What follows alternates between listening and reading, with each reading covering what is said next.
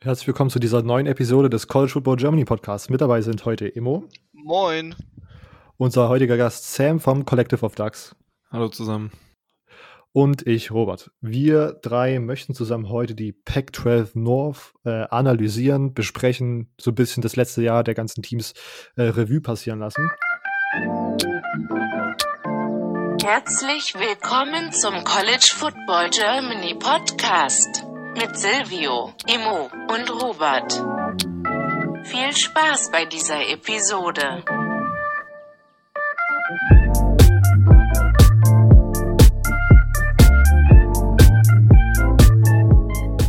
Bevor wir aber dazu kommen, möchte ich einmal noch kurz den organisatorischen Part äh, des Podcasts abhaken. Wir haben eine Donation, die monatliche Donation von Lukas bekommen. Lukas, vielen Dank. Äh, absoluter Ehrenmann. Äh, wir sagen es einfach immer wieder, weil Lukas jeden Monat äh, die monatliche Spende raushaut. Wer auch äh, eine Spende einrichten möchte, kann das gerne tun. cfbgermanypodcast.home.blog. Umständliche äh, URL, aber in jedem äh, Social Media Profil und glaube auch beim Podcast hinterlegt. Also relativ einfach zu finden. Wenn ihr das wollt, könnt ihr das machen. Wenn nicht, ist absolut kein Problem. Wenn ihr uns nicht monetär unterstützen möchtet oder könnt, wäre es uns sehr lieb, äh, eine iTunes oder eine Apple Podcast, muss man ja sagen, Rezension dazulassen. Ähm, so wie zum Beispiel Red Hat 2001, der geschrieben hat, äh, Überschrift CFB, 5 Sterne, macht sehr viel Spaß und coole Analysen. Vielen Dank, Red Hat 2001. Oder wie Yannick Puh, der geschrieben hat, Texas isn't back. Die Jungs sind super unterhaltsam und haben viel Fachwissen und immer neue Ideen, mit denen sich die lange Offseason überbrücken lässt. Shoutout auch an den Creator vom geilen Mount Rushmore Intro. Vielen Dank, Yannick. Äh, ihr, Yannick und Red Hat 2001 sind absolute Ehrenmänner dafür, dass sie seine äh, Rezension da gelassen haben. Äh, das könnt ihr auch machen, wenn ihr äh, ein Apple-Produkt habt, dann einfach bei iTunes unser Podcast suchen, Rezension da lassen. Hilft uns viel, dort bei den Football Podcast Rankings oben angezeigt zu werden. Okay. So, das war's der für den organisatorischen Part in diesem Podcast. Wir haben eine kleine Änderung in der Besetzung und eine kleine Änderung in der Struktur der heutigen Folge. Äh, während der Regular Season bin ich ja für die Pac-12 zuständig gewesen von unserem Dreier Original, von unserer Dreier Originalbesetzung. Äh, deswegen werde ich heute in die Rolle eines, äh, in Anführungszeichen, Analysten schlüpfen. Äh, Sam unterstützt mich als Analysten und Immo wird sozusagen moderativ durch die sechs Teams der Pac-12 North führen. Ähm, ja, Immo, du, wir haben uns jeweils, also genau, das auch noch davor, Sam und ich haben uns jeweils drei Teams äh, äh ausgesucht oder ja, so zugeteilt, so dass Immo jetzt immer abwechselnd ein Team nennt. Das analysieren wir kurz und ja, ich dachte, ich meine, ihr hört den Podcast. Äh, vielen Dank dafür nochmal. Ihr wisst ja, wie es geht. Also, Immo, äh, das erste Team ist. Genau, ich würde erstmal Robert jetzt den Vorzug geben. Ähm, wir fangen einfach mal mit Washington an. Mit den Washington Huskies. Okay, ähm, wir haben wie immer auch um unseres äh, altbewährtes Muster, deswegen fange ich mit dem Highlight Game 2019 an. Ähm, wahrscheinlich könnte man sagen, dass es das äh, Woche 5 Sieg gegen USC ist oder der Bowen gegen Boise. Ähm, Washington das ganze Jahr vielleicht sogar so ein bisschen underperformed. Also nach meiner Meinung nach auf jeden Fall. Ich hatte sie ja vor der Saison als Number 4 gerankt, äh, was vielleicht ein bisschen äh, absurd jetzt gerade wirkt äh, wenn man nochmal zurückschaut. Ähm, aber das wären meiner Meinung nach die Highlight-Games. Ähm, Lowlight-Game wäre dann auf jeden Fall in Woche 6 Stanford. Man kam, glaube ich, die ersten fünf Wochen dann doch relativ gut durch. Man hatte dann, glaube ich, ein Loss, ist irgendwie 4 und 1 gewesen und dann gegen Stanford zu verlieren. Man war zwar in Stanford, aber un, uh, unranked Stanford und man selbst war, glaube ich, auf 15 gerankt. 13, 23. Äh, das hat nicht gut ausgesehen, sage ich mal. Wir kommen dann aus Recruiting 2020 zu schauen. Meiner Meinung nach die generelle Einschätzung sehr, sehr gut. Sind ja trotz einer vielleicht noch leicht enttäuschenden Saison mit einem, mit der 16, also mit der 16. besten Klasse der, ja, Recruiting, des Recruiting Circles 2020 davon gekommen, sind die zweitbeste Klasse in der Pac-12. Ähm, also trotzdem absolut gute Recruiting-Arbeit vom, äh, ja, von der ganzen Organisation nach so einem Down-Year doch nochmal ganz gutes Talent nach äh, Seattle zu holen. Ähm, der interessanteste, äh, interessante Spieler aus dieser Recruiting-Klasse sind für mich Ethan Garbers, der Bruder von Cal Quarterback ähm, äh, Chase Garbers. Ja, ich glaube, Chase Garbers, sowas. Ähm, der ist recht interessant, ein guter äh, Four-Star-QB, äh, wird dieses Jahr wahrscheinlich noch nicht starten. Ähm, und sie haben sogar ein paar gute Four-Star-O-Liner geholt und ein paar gute äh, Skill-Position-Player, die alle ja recht interessant wirken. Der wichtigste Incoming-Freshman ist aber Savell Smalls, ähm, der ja beste Recruit im Staate Washington, Five-Star Recruit, Weakside Defensive End, ähm, ja, der drittbeste Weakside Defensive End laut 24-7 Sports, ist super kräftig, super explosiv, ähm, sehr violent. Ähm, ich finde, das Tape kann man sich sehr, sehr gut anschauen. Ähm, Sylvester Smalls war auch vor der Recruiting-Class, als wir so ein bisschen äh, Recruits vorgestellt haben, da kann ich mich so erinnern, eine Episode mit Silvio, ähm, habe ich den vorgestellt, weil ich den einfach, ja, weil ich das Tape einfach so gut fand. Und ja, ich kann mir sogar vorstellen, dass er sofort Impact haben könnte. Ich glaube, er war kein Early Enrollee, ähm, aber ich aber meine, diese Saison. Ein absoluter Stil. Also kann man nicht anders ja, sagen. Absolut Five-Star-Recruit in State gehalten, dann ist es absoluter, absoluter Win für, für Washington. Und ich kann, wie gesagt, mir vorstellen, dass er auch in dieser ja doch regulär normal guten Defense von Washington sofort einen Impact haben könnte. Ähm, wir schauen kurz in die Offseason äh, zwischen 2019 und 2020. Chris Peterson ist zurückgetreten. Äh, Jimmy Lake wird dort als Head Coach übernehmen. Der war davor äh, die Defensive Coordinator. Den Defensive Coordinator Spot wird jetzt Pete Kwiatkowski äh, übernehmen. Der ist aber auch schon seit 2014 bei den Huskies und war da lange DC und dann äh, mit Jimmy Lake, glaube ich, Co-DC und haben sich da reingeteilt. Also ein sehr smoother Übergang. Vielleicht ist das auch nochmal äh, ein Grund dafür, dass man trotz einer, einer enttäuschenden Saison äh, viele Recruits sozusagen behalten konnte, dass einfach, obwohl sich ja namentlich was geändert hat, trotzdem das alles in-house geregelt wurde. Es sind alles Coaches da, vielleicht die mit den Recruits trotzdem schon die ganze Zeit Kontakt hatten. Ähm, also ich finde den Übergang ziemlich gut, ziemlich gut äh, ja, gelöst. Äh, sonst, äh, man hat super viel wichtige Spieler in der Offense verloren, ist mir dann aufgefallen, als ich mir das nochmal so auf diese Folge vorbereitet habe. Jacob Eason vielleicht namentlich eine der größten ja, Abgänge. Ähm, Quarterback, der von Georgia kam, hat da jetzt nur ein Jahr gespielt. Äh, Aaron Fuller und Hunter Bryant, Wide Receiver und Tight End, ähm, haben jeweils die meisten beziehungsweise die zweitmeisten Receiving Yards und der Leading Rusher Salvan Ahmed mit über 1000 Rushing Yards sind alle in die NFL gegangen. Ähm, also da offensiv werden auf jeden Fall ein paar Lücken aufgemacht, die geschlossen werden möchten, müssen, wenn man irgendwie gut performen möchte und vielleicht um den Sieg der Pac-12 North mitspielen möchte. Sonst, ja, das größte Fragezeichen ist vielleicht sogar auf Quarterback. Ähm, Im Moment ist äh, Jacob Sermon äh, Frontrunner, habe ich jetzt so aus den Seattle Medien rausgelesen. Ähm, war ein Forster Recruit aus der Class of 2018. Äh, sonst sind sie aber, das habe ich äh, tatsächlich in einem ähm, The Crunch-Time-Beitrag schon etwas aufgearbeitet. Gerade auch der Frontrunner, ja, in Anführungszeichen Frontrunner für Keaton Slovis, der ja von USC transfern, transfern möchte und sollte er, ach, ich weiß auch gar nicht, wie das jetzt mit den NCAA-Regeln ist. Ich weiß gar nicht, ob er dann theoretisch dieses Jahr schon spielen könnte, äh, aber ich meine, dazu sich jetzt auseinanderzusetzen, das ist ja äh, bei der NCAA einfach immer 50-50, je nachdem, wie sie gerade Lust haben, wird da entschieden. Gefühlt zumindest. Ähm, Nicht nur gefühlt. ja. Also, genau, da wird es nochmal äh, interessant zu sehen sein, wer da den dann am, am Ende spielen wird. Players to Watch 2020 sind meiner Meinung nach die beiden Cornerbacks Keith Taylor und Elijah Molden, ähm, sind sehr erfahrene DBs, äh, sind beide Returning Seniors, die äh, ja wahrscheinlich nochmal zurückkommen, um ihren Draftstock zu verbessern und da nochmal ein paar Big Plays einheim einheimsen möchten. Deswegen diese zwei DBs äh, für mich als Players to Watch. Schauen wir auf den Schedule 2020. Ähm, man startet direkt mit einem äh, Spiel gegen Michigan in Seattle, Immo. Eieiei. Eieiei. ja, ja, ja. Ist jetzt, sage ich mal, nicht das easyste Saisoneröffnungsspiel und deswegen auch. Äh, Auf gar keinen Fall. auch das Make-or-Break-Game. Also wenn man das Spiel gewinnen kann, kann, ist das auf jeden Fall direkt schon mal eine direkt schon mal ein Ausrufezeichen. Ich habe dazu auch einen der Crunchtime-Artikel geschrieben und war da der Meinung, dass ich äh, ja, Michigan dieses Jahr nicht so sexy finde wie letztes Jahr äh, in der Preseason. aber trotzdem äh, ist ein Sieg gegen Michigan einfach ein gutes, eine gute Sache, die man aus seinem Resümee haben kann.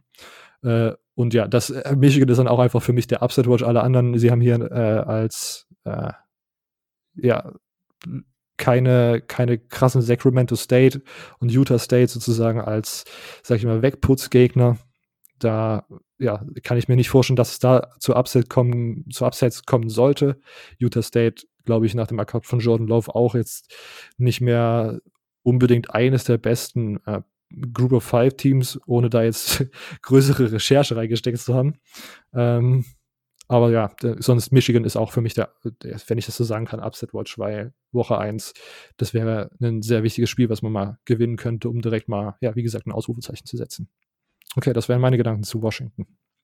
Ja, gut. Ähm, dann gehen wir mal gleich über. ähm, gehen wir mal bei Sam weiter mit dem Lokalrivalen von Washington. Gehen wir mal über zur Washington State. Zu den Cougars. Okay, also. Ähm, die Cougars hatten eine, ich würde sagen, eine, ja, nicht unbedingt schöne Saison.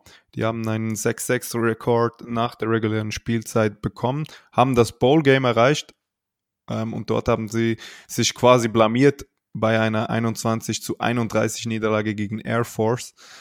Ähm, wobei ich mich fragen muss, warum gegen ein solches Team verlieren, wenn man schon den Bowl erreicht hat und man eigentlich nicht davon ausgehen konnte nach dem Verlauf der Saison, dass man dieses Bowl-Spiel überhaupt erreichen wird.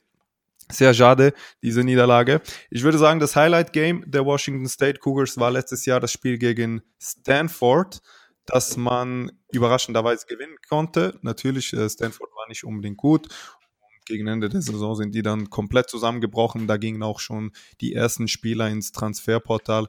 Dennoch, dass man das Spiel 49 zu 22 gewinnen konnte, würde ich durchaus als Highlight-Game der Saison zeigen. Und ähm, es war auch das äh, Vorentscheidungsspiel für die Bowl-Teilnahme. Hätte man dieses Spiel verloren, wäre man nicht ins Bowl-Game eingezogen.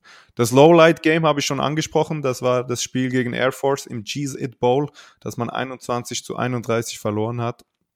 Sehr schade. Und ähm, ja, das wären so meine Gedanken zu diesen, zu den Washington Cougars vom letzten Jahr. Ähm, was ist seither passiert? Beziehungsweise wie war das Recruiting der Washington State Cougars.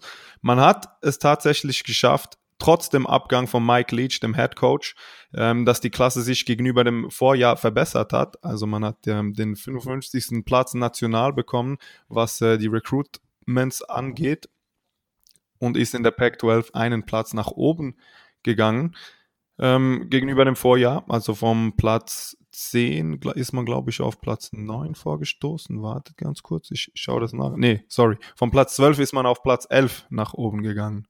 Äh, die wichtigsten Recruits waren dabei ähm, Quarterback Jaden DeLora, ist ein Pro-Style-Quarterback. Und ähm, die beiden Three-Stars Outside Linebacker Moon Ashby und Athlete Marshawn Buchanan das würde ich mal sagen, sind so die, die drei großen Namen im Recruiting der Cougars gewesen im Verlauf der letzten Saison und im Verlauf dieser Offseason. Und wichtigster Incoming Freshman würde ich dabei ähm, Marshall Buchanan nennen, weil der ist ähm, einfach verschieden, verschieden einsetzbar. Ähm, ich weiß nicht genau, was der neue Head Coach mit ihm vorhat. Ähm, kann ich leider noch nicht sagen. Damit, ich habe mich noch nicht allzu sehr mit ihm beschäftigt, aber er kann ihn auf jeden Fall verschieden einsetzen, wenn er das möchte und hat natürlich damit auch eine Allzweckwaffe, die er in verschiedenen Spielsituationen einsetzen kann. Ja, du hast ja schon den ähm, neuen Headcoach angeschnitten, ist ja auch eine ganz interessante Personalie, wen sie da jetzt geholt haben. Hast du dazu dem ein paar Worte? Ja, das wäre gerade mein nächster Take gewesen. Also Nick Rolowich äh, war der Head Coach von Hawaii der hat dort vier Jahre als Head Coach gearbeitet und was viele ein bisschen unterschätzen ist, dass er in diesen vier Jahren dreimal das Bowl Game erreicht hat. Ähm, er hatte eine schlechte Saison, das war die Saison 2017, als er drei Siege und neun Niederlagen geholt hat, aber war ansonsten immer sehr erfolgreich. Ich glaube, das erfolgreichste Jahr war das letzte Jahr. Ähm, hat in seiner Zeit bei Hawaii einen 28 zu, zu 27 Record gemacht. Viele würden jetzt sagen, ja gut, das hört sich jetzt nicht so gut an, aber man darf nicht vergessen, dass Hawaii im Recruiting und dem Ganzen nicht wirklich ein, eine interessante Adresse ist, obwohl ich das nicht unbedingt verstehe. Ich glaube, wenn ich so ein Three-Star-Recruit wäre, würde ich sehr gerne nach Hawaii gehen und dort ein bisschen zu studieren. Ich nenne es mal so. Ähm, Nick Rolowich ist bekannt dafür, dass er eine Run-and-Shoot-Offense spielt, ähm, die für viele ein bisschen, ja, ein, ein Upgrade zur Air Raid Offense von Mike Leach ist. Und ich bin auch der Meinung, also ich glaube, dass äh, die Cougars durchaus interessanten Offensive Football äh, spielen werden. Diese Run-and-Shoot-Offense hat man letztes Jahr in ihrer Perfektion gesehen, eigentlich mit, ähm, mit Cole McDonald und seinen zwei, drei äh, super schnellen Wide Receiver. Ich kann mir ähnliches auch vorstellen bei den Cougars im kommenden Jahr. Was man dafür natürlich braucht, ist ähm, ein guter Quarterback. Und leider haben die Washington State Cougars sehr unerfahrene Spieler. Also man hat zum einen Cameron Cooper, das ist ein Redshirt Sophomore, John Bledsoe, ein Redshirt Junior, Gunnar Cruz, Redshirt Freshman und Aaron Angeles, Redshirt Freshman. Nicht wirklich ähm, erfahrene Männer, hat sich jetzt aber von der New Mexico University äh, Pro-Style Quarterback Will Hackman geholt per Transfer. Und ich glaube auch, dass der der Starter sein wird in der kommenden Saison. Die Spieler, die man äh, betrachten sollte im kommenden Jahr bei den Cougars, wäre für mich eigentlich Max Borgi gewesen, der Running Back, der letztes Jahr einen sehr wichtigen Teil unter Mike Leach gemacht hat. Den würde ich jetzt aber rausnehmen, weil ähm, Rolowich ist nicht unbedingt dafür bekannt, dass er viel Laufspiel zeigen will. Und daher rechne ich damit, dass äh, sein Impact in dieser Offense ein bisschen nach unten geht. Ähm, ich würde auf einen Quarterback oder auf einen Wide Receiver gehen, tatsächlich. Äh, wie gesagt, ich rechne damit, dass Will Hackman diese Rolle übernehmen wird vom Starting Quarterback ähm, und würde jetzt mal, ohne, ohne mich darauf festzunageln, bitte, ähm, ihn nennen. Ähm, was mich auch interessiert, also beziehungsweise was auch äh, sehr wichtig sein wird, wird äh, die Tatsache sein, wie der Pass Rush funktionieren wird. Der war letztes Jahr sehr, sehr schwach mal schauen, wie sich das unter den neuen Coaches bei den Washington State Cougars ähm, entwickeln wird. Ich kann leider zu den äh, Coaches nicht allzu viel sagen. Die sind mir relativ unbekannte Namen. Also Brian Smith ist der Offensive Coordinator und der Defensive Coordinator ist Jack Dickert. Sagen mir beide nicht wirklich was. Ich weiß nicht, ob ihr die näher kennt. Namentlich nicht. Kamen die mit aus Hawaii oder sind die komplett? Das ist eine gute Frage. Ich glaube nicht, dass die mit aus Hawaii gekommen sind, aber es sind also auf Hawaii jeden sind Fall. viele vom Staff da geblieben. Ich glaube nicht. Okay. Müsste man jetzt googeln. Äh, sie sind beide das erste Jahr da, aber ich weiß nicht, ob die schon vorher mit Rollowich in Hawaii waren. Ähm, könnte ich jetzt nicht sagen, aber ich glaube, dass das ähm, schon die richtigen Männer sein werden. Ne? Also ich glaube, dass Rollowich immer ein gutes Näschen hatte für seine äh, Coordinators und ich glaube, dass dieses Näschen nicht verschwunden ist, als er mit dem Flugzeug von Hawaii nach Washington geflogen ist. Ähm, der Schedule für 2020, ähm, ob er schwer oder leicht ist, kann ich nicht sagen. Das ist ähm, mehr oder weniger wie das Jahr davor. Man hat ähm, natürlich immer starke Gegner in der eigenen Conference mit äh, Oregon und Washington. Das sind so diese Spiele, die, die man selten gewinnt. Und wenn, ähm, verliert man irgendwelche anderen Spiele auf blödeste Weise. Das ist ein bisschen das Mantra, das die Cougars seit Jahren mit haben. Vielleicht ändert sich das jetzt mit, dem, neu- mit einem neuen Head Coach. Wer weiß. Man spielt ähm, Non-Conference-Game äh, auswärts gegen Utah State und ähm, zu Hause gegen Houston und gegen FCS-Team Idaho. Ja, was soll ich euch sagen? Wenn die da mit drei Siegen rausgehen, wäre das doch schon mal sehr, sehr gut. Äh, Das Make-or-Break-Game ist dieses Jahr erneut gegen Stanford. Es wird erneut Richtung weisend sein für die Bowl-Teilnahme und ob man sich da im ersten Jahr unter Rolowich qualifizieren kann. Das Game für einen Upset-Watch habe ich mich ähm, für Arizona State entschieden. Ich glaube, dass man tatsächlich die Arizona State Sun Devils schlagen kann. Die haben einen sehr großen Hype, das ist mir durchaus bewusst, aber ich glaube, man hat immer die Möglichkeit, ein, ein junges Team, die sind ja erst äh, quasi in der Aufbauphase, dass man das immer schlagen kann. Und ähm, wenn man schon zu Hause gegen die spielt, warum nicht? Ne? Ja, Auf das wären so Fall. meine Gedanken zu den äh, Cougars gewesen. Ja, okay. Ja, gut. Kommen wir mal zum nächsten Team bei Robert. Springen wir mal gleich weg von der Washington State. Gehen wir mal über ein bisschen in einen anderen Bundesstaat, wo es auch ein bisschen wärmer ist als im Bundesstaat Washington. Äh, gehen wir nach Kalifornien, besuchen wir mal die Carl Bears. Robert. Alles klar, California. Ähm, Highlight Game 2019, meiner Meinung nach der Sieg in Seattle gegen Washington. Ähm, 20 zu 19 konnte man da ja, einen Sieg rausholen. Äh, sind auch, glaube ich, ziemlich gut in die Saison gestartet. Also Highlight Games, die ganze, der ganze Start der Saison für Cal. Ähm, Lowlight dann Woche 7 gegen Oregon State. Ja, Oregon State hat letzte Saison ziemlich gut gespielt für ihre Verhältnisse, sage ich mal. Ähm, aber 17-21 ist dann doch trotzdem immer, ja, auch zu Hause ist ärgerlich. Äh, oder Woche 8 in Utah. Und auch hier, ja, ich weiß, Utah war letztes Jahr einer, ja, das zweitbeste Team, sage ich mal, der Pac-12 vermeintlich.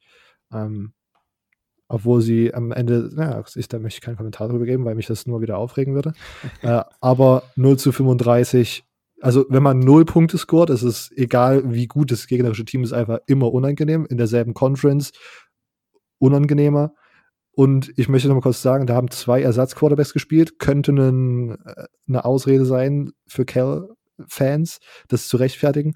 Aber insgesamt hat man 85 Total Yards gemacht und User irgendwie über 400 das ist äh, eine desaströse Performance gewesen, sage ich mal so. Ich, mir war das gar nicht mehr so, äh, das hatte ich tatsächlich schon wieder verdrängt so, als ich es gerade gesehen habe, geschockt.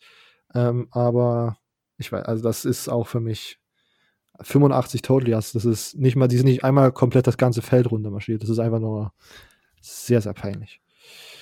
Recruiting 2020. Ähm, ich finde es okay äh, wäre meine generelle Einschätzung. Ich bin mir, ich tue mich immer sehr schwer bei so, ja, sage ich mal, mittelmäßigen Teams zu sagen, wo das Ceiling sein sollte für Recruiting. Ich, insgesamt kam sie dann 2020 auf äh, Number, äh, Nummer 39 im nationalen Ranking, Nummer 8 in der Pac-12. Ich denke aber eigentlich kann man für, ja, als Cal trotzdem unzufrieden sein. Man hat insgesamt keinen Four-Star-Recruit geholt.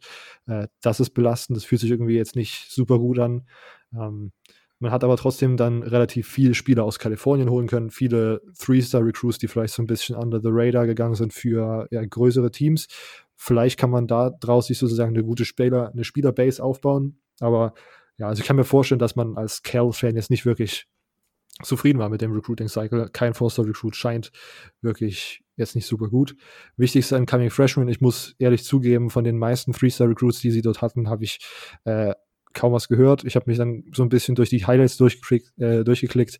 Wide, Receiver, äh, Wide Receiver Mason Mangum, finde ich erstmal einen nice Name. Ähm, der ist ziemlich, ziemlich klein, 5'11, glaube ich, äh, shifty.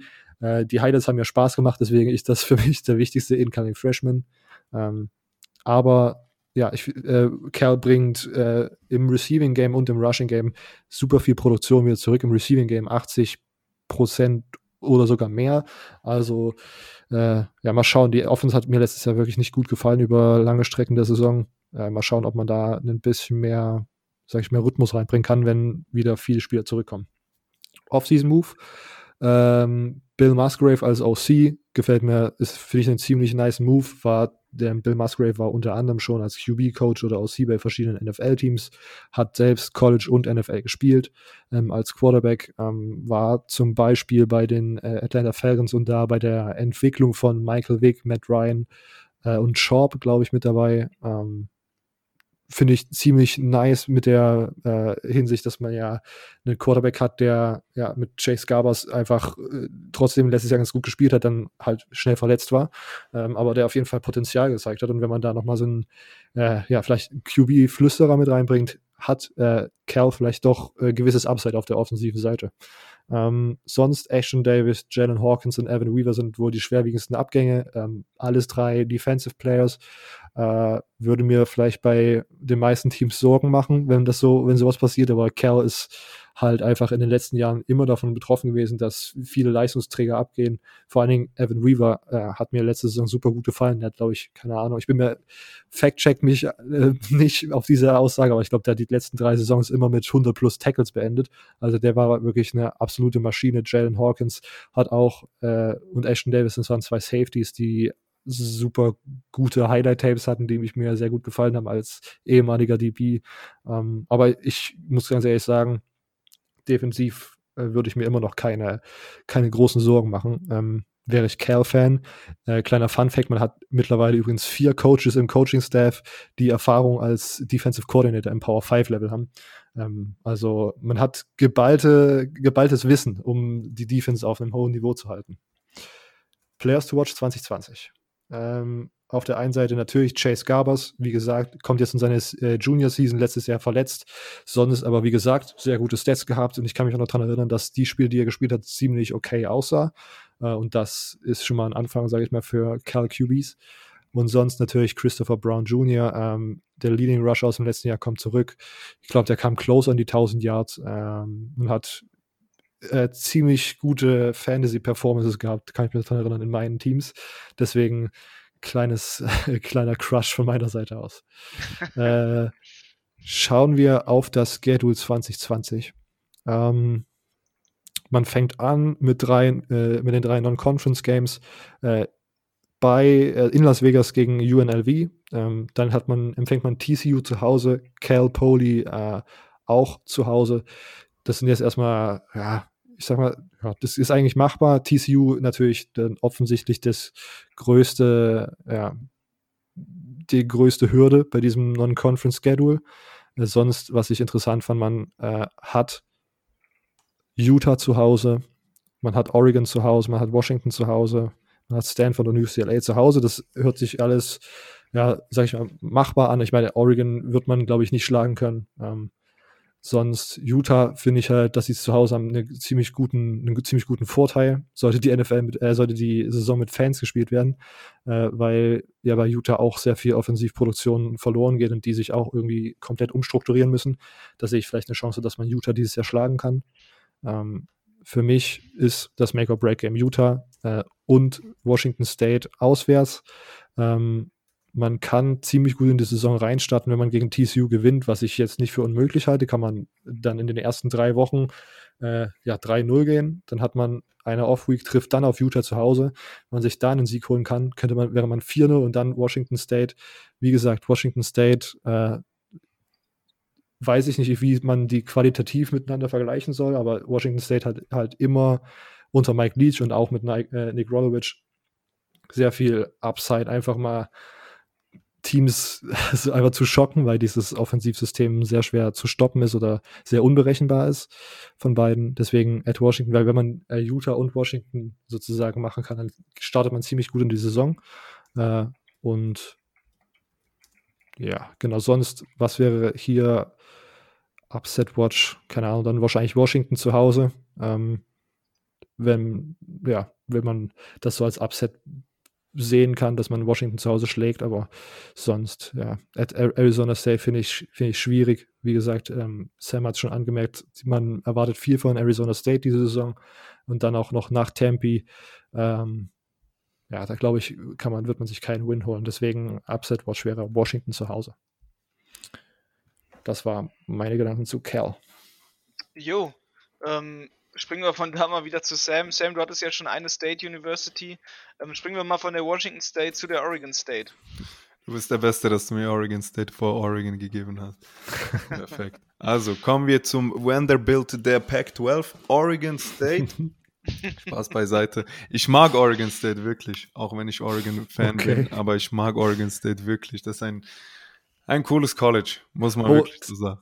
Sam, da ja. kannst du wirklich, äh, da brauchst du jetzt keinen Hate von unserer Seite erwarten, weil bei uns gibt es auch, sage ich mal, Fans von einer Universität in Michigan, die dann äh, komische, also sag ich mal, um, wo dann auch mal ominöse Fotos auftauchen, wo man zum Beispiel T-Shirts trägt, wo ein rotes O draufsteht oder so und dann, hey, ich bin Fan, Fan des Sports. Fan des Sports, ja, ja. Naja, ich will keine alles, Namen nennen. Sport, ist, ist ein freundlicher ja, Sport.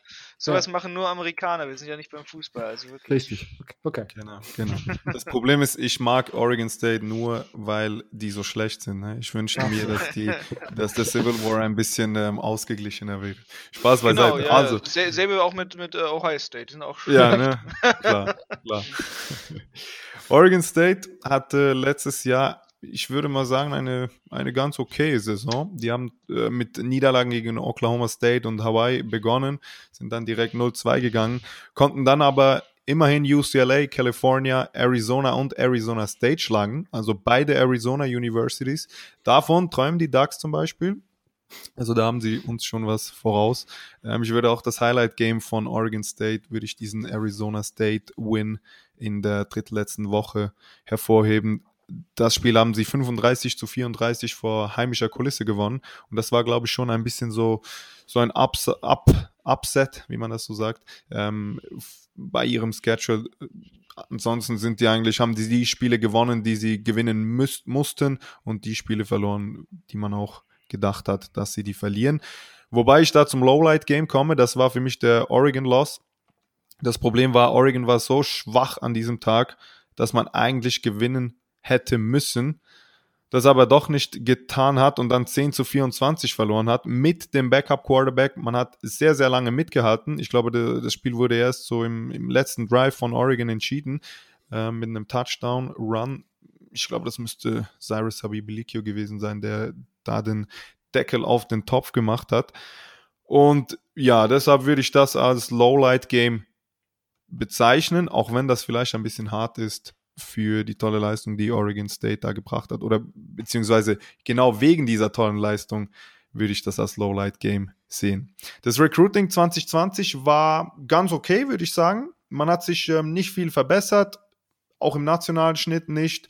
Äh, man ist ungefähr auf dem gleichen Level geblieben. Bei Oregon State ist ja schon Jahr, seit Jahren das Ding, dass man versucht, äh, Transfers einzufädeln. Das ist man, hat man auch dieses Jahr geschafft. Man hat äh, Corbin Sorensen geholt von Portland State. Vielleicht kein großer Name, klar, aber der wird die O-Line verstärken. Dann hat man sich für die Defense Defensive Tackle Joe Quillen von Air Force geholt und Charles Moore, ähm, der Defensive End von Auburn. Und dann hat man für den Quarterback hat man zwei Wide Receiver geholt und das sind beides sehr klangvolle Namen. Trayshawn Harrison ist von Florida State gekommen und Trey Love ist von Washington gekommen. Also zwei gute Waffen in diesem in dieser Offense. Beides waren Four-Star-Recruits zu der Zeit, als sie ähm, im Recruiting-Prozess äh, dabei waren. Also man kann da durchaus einiges erwarten. Man hat aber natürlich auch rekrutiert. Zum Beispiel James Nolan, ein Pro-Style-Quarterback, Three-Star war das. Das war auch der höchste Recruit, den man in diesem Jahr geholt hat. Und man hat mit Ben Galberson, Galbranson, Entschuldigung, hat man einen weiteren Three-Star-Quarterback geholt, der natürlich den Abgang von Jake Lutton, der in die, in die NFL gewechselt ist. Ähm, sie, sie sollen den ersetzen, sagen wir es mal so. Ähm, der war sehr gut im letzten Jahr. Der hat auch diese Offense von Oregon State geführt und das war meiner Meinung nach so die beste Offense, die ich von Oregon State je gesehen habe klar, ich, ich schaue mir die, die, Spiele noch nicht wirklich lange an, aber ich kann mich kaum erinnern, dass Oregon State in der Offense so gut gespielt hat und dass man überhaupt mal so einen guten Quarterback gehabt hat. Ähm, der interessanteste Spieler, den man sich neu geholt hat, den habe ich schon angesprochen, das ist James Nolan, der Pro-Style Quarterback. Und dazu noch Elton Julian, denn ich habe die Offense angesprochen, die war letztes Jahr schon sehr gut, aber die Defense war das Problem, vor allem die Passing Defense. Und da kann Elton Julian, ein Cornerback, auch ein Three-Star Cornerback, durchaus helfen. Äh, der wichtigste Incoming Freshman, da habe ich mal keinen der genannten bisher äh, reingetan, das wäre für mich Zariah Beeson, ein Three-Star Wide Receiver aus Texas warum auch immer ein äh, texanischer Recruit nach Oregon State kommt. Äh, der war auch bei LSU und Baylor hochgehandelt, hat sich dann aber, ja, ich würde schon mal sagen, überraschenderweise für Oregon State ähm, entschieden und ähm, ja, ich würde sagen, das war schon ein bisschen ein Win für diese Universität. Und mit der Wide Receiver Position bringt der dem Team eventuell auch schon als True Freshman etwas. Der ist bereits ähm, ein Enrollee gewesen. Der ist also schon an der Universität in Anführungs- und Schlusszeichen. Äh, bei Covid-19 kann man das ja nicht wirklich sagen, wie viel die da schon trainiert haben mit dem Team. Ähm, ich habe zwar einzelne Bilder gesehen, dass ähm, gewisse Trainings schon abgehalten wurden, kann euch aber nicht sagen, ob das bereit, also ob das noch vor Covid-19 war oder ob das in den letzten Wochen passiert ist. Zum Spielplan der Beavers, die haben erneut Oklahoma State, dieses Mal auswärts, dann haben sie Colorado State und Portland State äh, bei den Out-of-Conference Games und dann haben sie natürlich die, die ganz normalen Games, die man immer hat. Ich würde jetzt mal sagen, es ist immer schwer für Oregon State. Also jeder Schedule, den du denen hinlegst, der ist schwer für sie. Und ähm, deshalb hat sich da auch nicht wirklich was verändert zum Vorjahr. Das äh, Make-or-Break-Game ist das Arizona Home Game. Ich glaube, das äh, ist so ein Spiel, das man unbedingt gewinnen muss. Ähm, ich glaube, man kann Oregon State durchaus vor Arizona einordnen und ähm, deshalb würde ich sagen, dass man das Spiel gewinnen muss. Das ist auch das zweitletzte Spiel, das man hat im offiziellen Schedule den man bereits kennt. Eventuell schafft man es ja dieses Jahr doch noch in ein Bowl-Game. Ich würde es mir wünschen, vor allem für Oregon State. Ähm, ja, äh, die Games für den Upset Watch. Ich habe jetzt mal Oklahoma State in Week 1 genannt. Ähm, das Ding ist, letztes Jahr habe ich das Spiel geschaut und ähm, Oklahoma State hat mir da nicht wirklich gut gefallen, beziehungsweise Oregon State hat da gut mitgehalten. Natürlich defensiv war das wieder sehr, sehr schwach. Ähm, Offensiv haben die aber sehr gute Leistungen gezeigt und konnten lange mithalten. Ich weiß jetzt halt nicht, wie sich das ähm, auswirken wird, wenn man auswärts spielt. Durch Corona könnte es in einem leeren Stadion stattfinden und vielleicht liegt da die Chance in diesem Spiel. Wer weiß. Ja, das wäre Oregon State gewesen. Ja. Äh, eine Sache noch zu Oregon State, würdest du sagen, äh, wenn andere Teams schon so einen Spitznamen mit der U haben, ähm, es gibt ja schon äh, Last Chance U. Wenn sie mit dem Transfer Portal so viele Spieler holen, sind sie vielleicht äh, die Next Chance U. Oder die oh. Transfer U. Die Transfer U. Oder die, die Next, Next Chance, Chance U, die ist noch besser. Ja, ja Die Next Chance U. Next Chance U. Ja, wir haben wirklich viele Spieler da. Ne?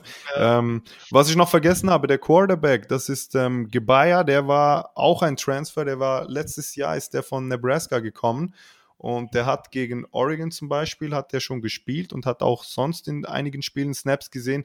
Äh, für mich ist das so der Spieler, der am, am klarsten, also wenn man jetzt die ganzen Quarterback-Position-Duels äh, anschaut von den Teams, die ich hatte, würde ich sagen, dass Gebauer da durchaus die besten Chancen hat oder der sicherste Kandidat für den Starting-Posten ist. Ja. Okay, springen wir mal von der Next Chance U zu einer Uni, äh, wo es eher schwer ist, als Transfer reinzukommen. Äh, Robert, kommen wir mal mit Stanford, der Ivy League äh, des Westens. äh, dementsprechend natürlich auch schwer, dass man da Next Chance mal mäßig reinkommt. Ich glaube, äh, Transfer Portal oder Juco ist da gar nichts. Äh, erzähl uns noch mal ein bisschen was zu Stanford. Okay, äh, ich möchte ganz kurz anmerken, Emo, Next Chance U versuchte da irgendwie das Trademark zu organisieren. Das hört sich, das geht ja. sehr gut, geht sehr gut äh, von der, ja, das ist ein Flow, das ist ein guter Flow, dieser. Diese, ich sehe das Cash schon fließen. Ja, ja. Ich erpresse Oregon State einfach, damit das so Europäer rekrutieren, das haben wollen. Alles klar. Okay, Stanford. Ähm, Highlight Game 2019. Äh, okay, ich weiß nicht warum, aber ich habe mir aufgeschrieben Non-Conference gegen Northwestern. Das möchte ich jetzt offiziell zurücknehmen. äh, weil ein Sieg gegen Northwestern letztes Jahr so viel wert war wie. Jetzt fällt mir keine gute Analogie ein. Ähm, aber dann sage ich einfach, der Sieg gegen äh, Washington, man war, Washington genau, war nämlich zur der Zeit als Nummer 15 gerankt. Stanford war da, glaube ich, schon wieder unranked. Ähm, ja, also wie gesagt, das habe ich auch vorhin als äh, Lowlight bei Washington. Ziemlich gute Performance at home, dann da den knappen Sieg rauszuholen. Lowlight Game 2019 für Stanford sind äh, für mich kein einzelnes Game, weil es wäre, ich sag mal, wenn man halt einfach nur drei oder vier Spiele gewinnt, dann ist das, äh, gibt es relativ viele Lowlight Games und das, die Lowlight Situation war für mich, dass man die letzte Saison mit äh, vier Niederlagen hintereinander abgeschlossen hat. Ähm, das äh, darf einfach, das ist auch glaube ich, für die Moral einfach nicht, nicht äh, optimal gelaufen ähm, schauen wir aus Recruiting 2020. Ich finde äh, es war überraschend gut. Man ist am Ende auf Platz 21 im nationalen Ranking gelandet und ist das drittbeste Team in der Pac-12 gewesen, äh, was mich äh, in der Hinsicht überrascht, dass man halt letzte Saison absolut nicht so gespielt hat, als ob man das drittbeste Team in der Pac-12 wäre. Und auf der anderen Seite weiß ich, äh, weiß man ja, dass ähm, ja, Stanford generell recht hohe Ansprüche hat an ihre, an ihre äh, ja, Athletes, so dass man da sowieso, sage ich mal, einen eingeschränkteren Talentpool hat, auf den man zugreifen kann und dann trotzdem die drittbeste Klasse in der Pac-12 zu sein und ja, die Top 25 ähm, zu erreichen im nationalen Ranking, finde ich doch ziemlich gut. Interessante Spieler in der Recruiting-Klasse sind für mich ähm, alle Four-Star O-Liner. Sie haben insgesamt, glaube ich, drei Stück, habe ich gesehen. Ähm, das finde ich eine interessante Situation. Äh, und man hat kein QB geholt, was mich ein bisschen äh, ja, verschreckt hat, so ein bisschen, weil man, glaube ich, ja, ich weiß nicht, mehr QBs für Stanford äh, und mehr Competition im QB-Room ist nichts, nichts Schlechtes für dieses Team. Ähm, wichtigste, äh, wichtigste Freshmen sind dann für mich auch diese ähm, O-Line-Kandidaten. Man war letztes Jahr äh, 94. von 130 äh, Teams im äh, Low-Sag-Ranking. Also man hat relativ viele Sex zugelassen. Man hat äh, letztes Jahr auch viele O-Liner verletzt gehabt, die jetzt auch wieder zurückkommen. Ähm, aber ist es immer gut, qualitativ gute und dann auch noch quantitativ viele äh, O-Liner einfach in, dem, in einem Kader zu haben, um einfach diese Position mit Tiefe auszurüsten, was halt wichtig ist, wenn man da ja oft zu verletzten äh, Spielern kommt und wenn man da einfach gute Leute hat, die dann nachrücken können, ist das immer ein absolut großer Pluspunkt.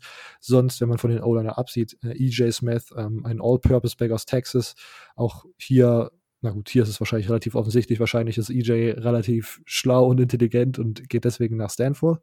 Ähm, genau, der könnte vielleicht so ein Kandidat sein für, ja, das, ich sag mal nicht das Loch, aber vielleicht für den Need von Stanford nochmal einen neuen, ja, McCaffrey-Love-mäßigen äh, Running Back zu haben. Das ist vielleicht ein hohes, ein hohes Maß, an dem man sich da messen muss, aber ähm, immer wenn Stanford solche Running Backs von diesem Kaliber hatte, waren sie halt relativ gut und ohne die äh, lief es die letzten Jahre, das letzte Jahr nicht so.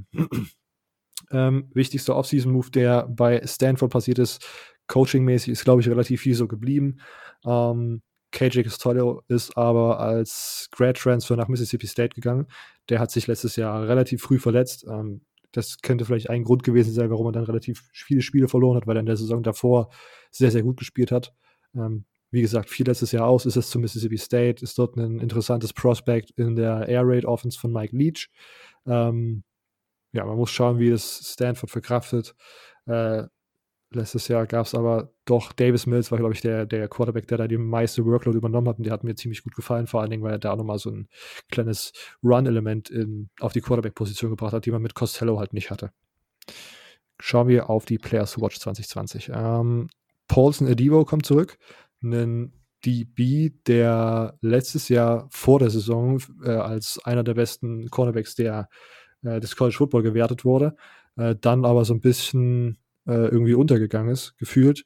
Ähm, immer wenn ich Stanford gesehen habe, war das auch jetzt nicht unbedingt ein gutes Spiel. Deswegen kann ich absolut verstehen, wenn man, dass man dann nochmal zurückkommen möchte und vielleicht nochmal ein bisschen ähm, ja, seinen Draftstock improven will. Wide Receiver äh, Simi Fihoko, sage ich mal, äh, ja, das ist offensichtlich nicht richtig ausgesprochen, äh, hat in der zweiten Saisonhälfte ziemlich gut gespielt. Äh, ich habe mich auf Vorbereitung bei dieser Episode in Stanford Media ein bisschen rumgeklickt und habe da gesehen, dass doch da von ihm viel erwartet wird. Äh, Arcega Whiteside ähnliche Qualitäten soll er haben. Ähm, also das ist vielleicht ein interessanter Prospect, den man beobachten könnte. Sonst natürlich für alle äh, Deutschen ist Osiris St. Brown ein Spieler, für den man routen könnte. Ähm, der mittlere der St. Brown-Brüder Fühlt ihr schon routen musst. ja, absolut. Ähm, hat letztes Jahr so ein bisschen underperformed, ein bisschen ernüchtert. Insgesamt waren es nur 263 Yards in der ganzen Saison und kein Touchdown. Ähm, das ist wirklich sehr schade. Vielleicht kann man da dieses Jahr ein Bounceback hier und wie gesagt, Davis Mills finde ich auch einen, äh, einen, Quarterback, der viel Potenzial hat. Ähm, den finde ich auch interessant zu beobachten. Okay, ähm, Schedule 2020. Ähm, ich finde, das Schedule ist in Ordnung. Ähm, ich weiß, ich bin mir nicht sicher, was man von Stanford nächstes Jahr erwarten kann. Ich finde, es könnte wieder in beide Richtungen ausschlagen. Make-or-Break-Games at Notre Dame in Woche 6 finde ich ähm, wichtig oder ein interessantes Spiel. Ähm, ich, ich, glaube, Notre Dame ist dieses Jahr wieder ziemlich stark und könnte zum Notre Dame von vor zwei Jahren zurückkehren oder auf ein ähnliches Niveau. Ähm, wird interessant zu sehen sein, wie das ist. Man äh, wird bei Notre Dame spielen, ähm, wird dann von NBC übertragen. Äh, und der Upset Watch ist BYU im letzten Spieltag. Ähm, BYU einen, man kann ja nicht sagen, ein Group of Five Team, weil sie ja äh, in keiner Conference drin sind, aber ja, tricky Team. Ähm, man spielt glücklicherweise sozusagen in California, aber BYU ist immer, wie gesagt, immer, immer tricky. Die haben immer eine recht gute Defense, hatten letztes Jahr auf QB den einen oder anderen, äh, der da Potenzial gezeigt hat. Und ja, BYU als letztes, als letztes eigentlich möchte man als Power 5 Team immer gegen BYU gewinnen. aber letztes Spiel könnte tricky werden. Das wären meine Gedanken zu ähm, Stanford. Ja, gut. Ähm, dann kommen wir ja eigentlich schon zu dem Highlight des Ganzen, würde ich heute schon sagen, eigentlich. äh, ist ja natürlich auch verständlich gegeben, dadurch, dass Sam natürlich ein absolutes Lieblingsteam hat, über das wir sprechen wollen. Im ähm, Voraus kann man natürlich zur Recruiting Clash mal eins einwerfen. Marko Vidakovic als Walk-On, ähm, das Team kann eigentlich nichts falsch machen. Äh, holt sich MVP. einen deutschen Spieler, MVP. Ähm, ganz kurz dazu, hast du es so mitbekommen, hast du es ein bisschen mitverfolgt oder? Ähm, ja, ich habe so hab tatsächlich mit ihm geschrieben kurz. Ähm, Ach, mega cool. Ja, ja ähm, der freut ja. sich, glaube ich, recht drüber, dass er da bei Oregon gelandet ist. Der war auch bei, an der High School in ähm, Portland, glaube ich jetzt. Und ja. ähm, der hat äh, relativ früh gesagt, dass er unbedingt zu Oregon gehen will. Schauen wir mal. Cool, cool. Okay, erzähl mal ein bisschen zu Oregon. Was gibt's, was geht, wie steht's da? Boah, ich bin, ich bin richtig heiß. Ich muss zuerst mal sagen, ähm, Oregon habe ich nicht vorbereitet. Also ich habe natürlich auf äh, unserem Blog ein ähm, Preview für die kommende Saison geschrieben, deshalb werde ich das alles aus dem Kopf erzählen.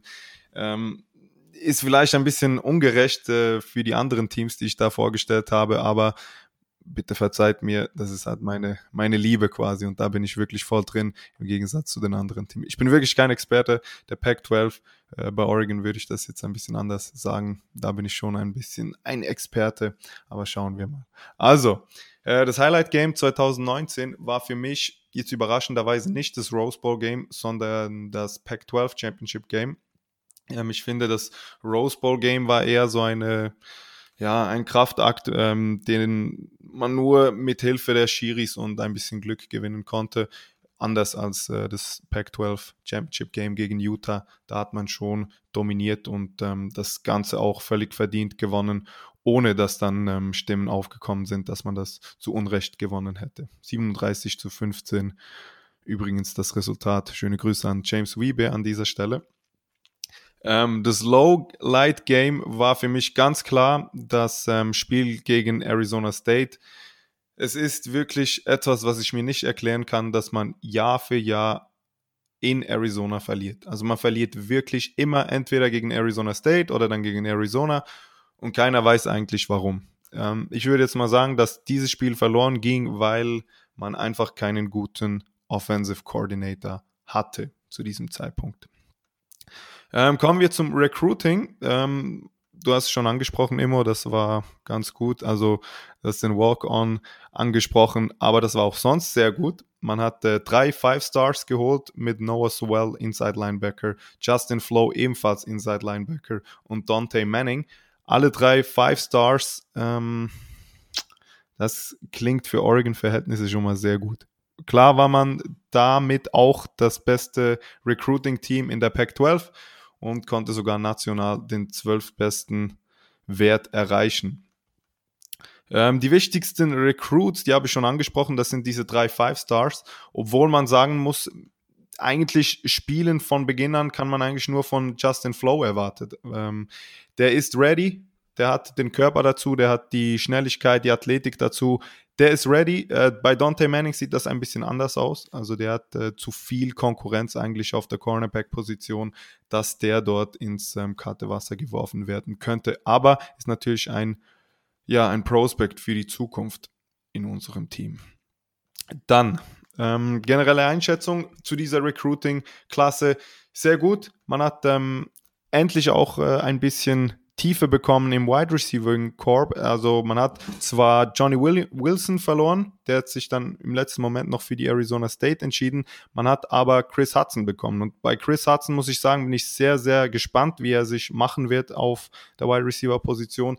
Der wird jetzt nicht unbedingt die größte Rolle spielen, aber man wird mindestens mal sehen, wie gut er eigentlich ist und was man von ihm erwarten kann in den kommenden Jahren. Man ist ja jetzt ein bisschen besser aufgestellt auf dieser Position, die jahrelang eigentlich so das Sorgenkind bei Oregon war. Ähm, wichtigster Incoming Freshman würde ich jetzt allerdings sagen, dass das äh, Justin Flow ist. Ähm, der ist einfach das, was wir brauchen vor allem jetzt, wo Troy Dye weggegangen ist, das war so der Motor in dieser, in diesen, in dieser Front Seven, würde ich jetzt mal sagen, neben Kayvon Thibodeau. Aber Troy Dye war schon auch letztes Jahr eigentlich so der wichtigste Spieler im Run, in der Run-Defense und auch als Motivator für diese Defense. Und ja, ich glaube, dass äh, Justin Flow diesen Platz einnehmen kann, direkt. Und ähm, ja, auf den bin ich sehr, sehr gespannt, wie er sich dann machen wird. Es gab ja Gerüchte, dass der äh, eigentlich gewechselt hätte, wenn er könnte. Man will ja bei der NCAA dieses, ähm, diese neue Regel einführen, dass man einmal wechseln kann, ohne dass man ein Jahr aussetzen will. Und Justin Flowey galt dabei als ähm, heißer Kandidat, obwohl er selber nie irgendwas in diese Richtung gesagt hat. Wer weiß, was da alles passiert ist. Gab es da ähm, äh, irgendeinen ja. Kandidaten, wo, wo der mit in Gerüchte gebracht wurde? Ja, die USC war da, glaube ich, der, ja. der Hotspot für ihn. Würde ja natürlich auch Sinn machen, aber ja, ich bin froh, dass es nicht passiert ist, sagen wir es mal so. Dann äh, die wichtigsten Änderungen bei Oregon ist auf der Offensive Coordinator Position. Da hat man jetzt mit Joe Moorhead ähm, endlich mal einen vernünftigen Offensive Coordinator bekommen. Also was Marcus Arroyo da letztes Jahr gezeigt hat, das war teilweise katastrophal. Ich würde fast behaupten, dass das zwei Spiele gekostet hat gegen Auburn und das Spiel auf jeden Fall gegen Arizona State. Das hätte vermieden werden können. Jetzt hat man mit Joe Moorhead einen sehr erfahrenen Mann bekommen. Der war zuletzt der Head Coach bei der Mississippi State, wurde da aber nach der Bowl-Niederlage 2019 ja gefeuert und der wird jetzt an der Seitenlinie hinter Marco, äh, Mario Cristobal äh, die Dienste verrichten und ähm, seinen Sold abverdienen. Ähm, man hat es gesehen bei Andy Avalos, der war ja letztes Jahr der neue Coach, der war letztes Jahr das erste Mal ähm, bei uns als Defensive Coordinator eingestellt und hat diese Mann, also diese Unit wirklich zu einer der besten im Lande gebracht und das wird dieses Jahr nochmal besser werden. Ich erhoffe mir ähnliches von äh, Joe Moorhead. Die Player to Watch 2020 sind für mich Penay Sewell, der könnte theoretisch gesehen in den NFL-Draft gehen. Ich glaube, der ist auch bei vielen NFL-Draft, also Mock-Drafts ganz oben mit dabei. Und dazu würde ich noch sagen, dass Javon Holland sowieso einer meiner absoluten Lieblinge der letzten Jahre, dass der auch so eine, ein Spieler to watch ist und ähm, auf den man durchaus auch ähm, gespannt sein kann, was den NFL Draft 2021 angeht. Denn auch der könnte in den Draft gehen und auch der wird als potenzieller First Rounder gehandelt, obwohl er als ähm, Safety nicht unbedingt die besten Chancen hat, was das äh, Value der Position anbelangt. Kommen wir zum, zum Schedule 2020. Man hat es sich wieder nicht leicht gemacht. Ähm, ja, ich weiß es nicht so recht. Man hat das natürlich schon im Vorhinein geplant, dass man jetzt gegen Ohio State in Woche 2 spielen wird. Aber ja, man sollte vielleicht anders planen, sagen wir es mal so. Nee, Spaß beiseite. Natürlich ist das ein sehr cooles Spiel. Ich würde auch sagen, dass das so das beste Spiel der, der kommenden Saison werden könnte. Aber es kann natürlich so verlaufen, wie es letztes Jahr verlaufen ist. Also man hat da Auburn gespielt, hat das Spiel verloren und im Endeffekt war das dann so der Stolperstein, warum man die Playoffs nicht erreicht hat. Und mit Ohio State kommt dann nochmal eine ganz andere Hausnummer nach Eugene. Ähm, vor allem in Woche 2, wenn man noch nicht wirklich weiß, wer der Starting Quarterback bei Oregon ist, wie die Offensive Line zusammengestellt wird. Das kann von, von ganz gut bis zu extrem beschissen, Entschuldigung für diese Aussprache, kann das alles werden. Ich tendiere jetzt mal auf so ein Mittelding, mit, so auf eine blöde Niederlage. Also wenn das Publikum im Stadion ist, dann mache ich mir fast mehr Hoffnungen, als wenn es nicht vor Ort ist. Man hat aber nicht nur Ohio State zu Gast, man hat auch äh, North Dakota State zu Gast. Und die sind, glaube ich, seit mehreren Jahren ungeschlagen. Auch das nicht unbedingt ein leichtes Los, das man da gezogen hat. Und das dritte Team im Bunde wird Hawaii sein. Mal schauen, wie die mit neuem Head Coach an den Start gehen. Das ähm, ist ja immer so ja. eine Wundertüte auch, Hawaii, ne? Ja, genau. Man weiß nie wirklich, wie die drauf sind. Also da können andere Teams ein Lied davon singen. Ne?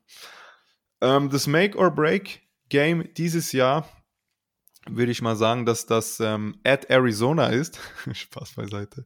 Ähm, nee, ich würde mal sagen, Ohio State. Gewinnt man das, hat man sehr, sehr gute Chancen auf die Playoffs. Wenn nicht, ja, ich kann mir fast nicht vorstellen, dass Oregon ohne Niederlage, also wenn man das Spiel verliert, ohne weitere Niederlage dann durch die Saison geht. Obwohl man ähm, im Gegensatz zum letzten Jahr einen deutlich leichteren Schedule hat. Man hat ähm, die Teams, die man letztes Jahr auswärts gespielt hat, Washington, Stanford, USC und Arizona State, hat man dieses Jahr alle äh, vor heimischer Kulisse. Hat nur Auswärtsspiele gegen Colorado, California, Arizona, Washington State und Oregon State, also alles Teams, die man eigentlich auf dem Papier schlagen müsste. Games für den Upset. Ja, da muss ich tatsächlich Arizona wählen. Also ich kann mir sehr gut vorstellen, dass es da wieder ein Upset gibt und dass man wieder in der Wüste verliert. Ich hoffe es dieses Mal nicht. Ähm, ja, und dann war es das eigentlich für Oregon. Sam, hast du mehr Angst vor dem Spiel gegen Ohio State oder gegen das von äh, North Dakota State? Puh, das ist schwierig zu sagen. Ich könnte mir gut vorstellen, dass dieses Team in Woche 1 noch nicht äh, so auf der Höhe ist, wie es eigentlich sollte und dass da eventuell so ein Stolperstein auf dem Spielfeld liegt. Ne? Und North Dakota State darf man auf keinen Fall unterschätzen, aber man muss auch sagen, dass man dieses Spiel auf jeden Fall gewinnen muss. Und man hat das Talent, man hat die Spieler. Es gibt eigentlich keinen Grund, warum man dieses Spiel verlieren sollte. Und von daher ist Verlieren verboten. Und deshalb würde ich klar sagen, dass ähm, ich mehr Angst habe vor dem Ohio State-Spiel. Ganz klar. Mhm. Denkst du, ah, nee, das ist, oder macht das, macht die Frage Sinn, wenn man gegen North Dakota State verlieren würde und gegen Ohio State gewinnen? Uff. Wie, und dann den Rest der Saison, sage ich mal, trotzdem alles gewinnen und auch das Pac-12 Championship-Spiel. Also würde das, das ein äh, größerer Stolper, also würde das ein größerer, ein größeres Hindernis sein, als wenn man gegen North Dakota State gewinnt und gegen Ohio State verliert? Für die Playoffs-Chancen? Ich glaube, ein Sieg gegen Ohio State bringt dich immer mehr nach vorne, als wenn du ja gegen North Dakota State verlierst. Ne? Okay. Ähm, von da, also beziehungsweise gewinnst und gegen Ohio State dann verlierst. Ich glaube einfach, dass das, Komi dass das Komitee Siege gegen starke Teams sehen will. Und ich weiß halt wirklich nicht, wie gut ein ähm, Washington-Team dieses Jahr sein wird. Also wie hoch die gerankt sind in, ähm, in der fünften Spielwoche für Oregon. Also ich kann dir nicht sagen, wenn die, wenn die hoch gerankt sind, dann ja, könnte das auch reichen ohne den Ohio State Win, aber dann müsste schon Washington gerankt sein, Stanford gerankt sein, USC gerankt sein, Arizona State gerankt sein, dass man da wirklich in Frage kommen würde für diese Playoffs. Habt ihr letzte Saison eigentlich auch gegen Arizona State und Arizona gespielt? Äh, gute Frage. Ich glaube nicht. Also an Arizona kann ich mich nicht erinnern. Warte kurz, ich schaue. Doch, wir haben gegen Arizona tatsächlich gespielt. So, okay. 34 zu 6 gewonnen. Ich dachte, ich sie wollten jetzt ja. die Chancen, dass man in Arizona verliert, noch, noch größer machen. nee, nee, nee, man spielt ähm, gegen Arizona State spielt man dieses Jahr zu Hause und gegen Arizona spielt man auswärts. Ja. Also das wechselt sich, glaube ich, jedes Jahr ab. Man spielt stimmt, immer, stimmt. Ja, so viel ich das weiß. Okay, dann. Dann, okay, dann. Aber ja, wir verlieren immer ein Spiel, glaub mir. Seit Jahren. Okay. Okay, ähm, dann sind wir ja somit durch. Oder? Immo, irgendwelche ja. Anmerkungen noch? Nö. Ähm, was, was ist deine Hoffnung für, für Oregon? Würdest du dir schon natürlich die National Championship wünschen? Ich wäre mit den Playoffs schon ähm, sehr zufrieden, ehrlich gesagt. Aber ja, äh, das müsste der nächste Schritt sein. Man hat jetzt den Rose Bowl gewonnen. Irgendwann müssen diese Playoffs eigentlich anvisiert werden. Ist natürlich immer schwierig zu sagen. Wir wissen noch nicht, wer der Starting Quarterback sein wird. Wir wissen nicht, wie sich diese O-Line anstellen wird, wobei ich mir da nicht große Sorgen mache, weil Mario Cristobal ist ja ein O-Line-Guru. Aber dennoch, das Einzige, was ich mir sicher bin, ist, dass die, die Defense auf allerhöchstem Niveau spielen wird. Da bin ich mir sehr sicher. Ähm, es kommt alles auf den Quarterback drauf an, würde ich mal behaupten. Und Tyler Shaw ist ja der Frontrunner, stimmt's? Ja, theoretisch schon, aber man hat jetzt gehört, dass, ähm, dass Anthony Brown da auch sehr, sehr gute Chancen dafür hat. Okay, da wird es ja nochmal spannend. Ja, also das ähm, sollte durchaus eines der interessantesten Positionsbattles sein. Alles klar. Wenn euch dieser Oregon Talk jetzt hier noch äh, dezent interessiert hat, könnt ihr mehr in diesem Themengebiet natürlich finden auf Sams Blog. Sam, wo, unter welcher Adresse und wo kann man dir folgen? Ähm, gute Frage. Wie ist die Blogadresse? Das muss ich. Also die Blogadresse ist collectiveofducks.weebly.com und ansonsten auf Twitter unter @ducksgermany. Da findet ihr eigentlich alles über unseren Blog, über unser, ja, über unsere Liebe zu den Ducks. Alles klar. Ähm, Sams äh, ja, losgelösten, äh, von, von den DAX losgelösten, in Anführungszeichen, äh, Account verlinken wir direkt nochmal in der Podcast-Beschreibung. Da könnt ihr gerne Follow dalassen. Sam, vielen Dank, dass du dabei warst. Ja, vielen Dank für die Einladung und äh, danke für die Verlinkungen und alles. Ist, glaube ich, besser mit dem losgelösten Account, weil ja. ein bisschen kompliziert hätte ich mir den nicht schreiben können. Ich weiß manchmal selber nicht, wie ich heiße auf Twitter. Alles klar, okay. Ähm, Liebe Zuhörer, lasst gern Feedback da, lasst gern, wie gesagt, am Anfang schon erwähnt, eine iTunes-Bewertung oder irgendwie eine andere, irgendeinen anderen Weg da, uns zu unterstützen. Auch schon am Anfang gesagt, cfbgermanypodcast.home.blog, überall verlinkt CFB Germany Podcast auf Instagram, CFB Germany Pod auf Twitter. Das sind unsere Namen für die jeweiligen Social Medias. Lasst da gerne Follow da, da braucht ihr, da verpasst ihr nichts mehr. Und sonst natürlich in eurem Podcast-Player abonnieren und so weiter. Ihr kennt das gute Spiel. Sonst, falls ihr, ja, ich hau jetzt einfach mal raus, falls ihr noch irgendwelche Ideen habt, was wir in der Offseason noch besprechen können, äh, hittet uns ab. Wir äh, sind da sehr offen für Vorschläge. Und sonst hört ihr uns nächste Woche Montag wieder. Wahrscheinlich mit der Pac-12 South äh. Ähm, bis dahin. Ciao.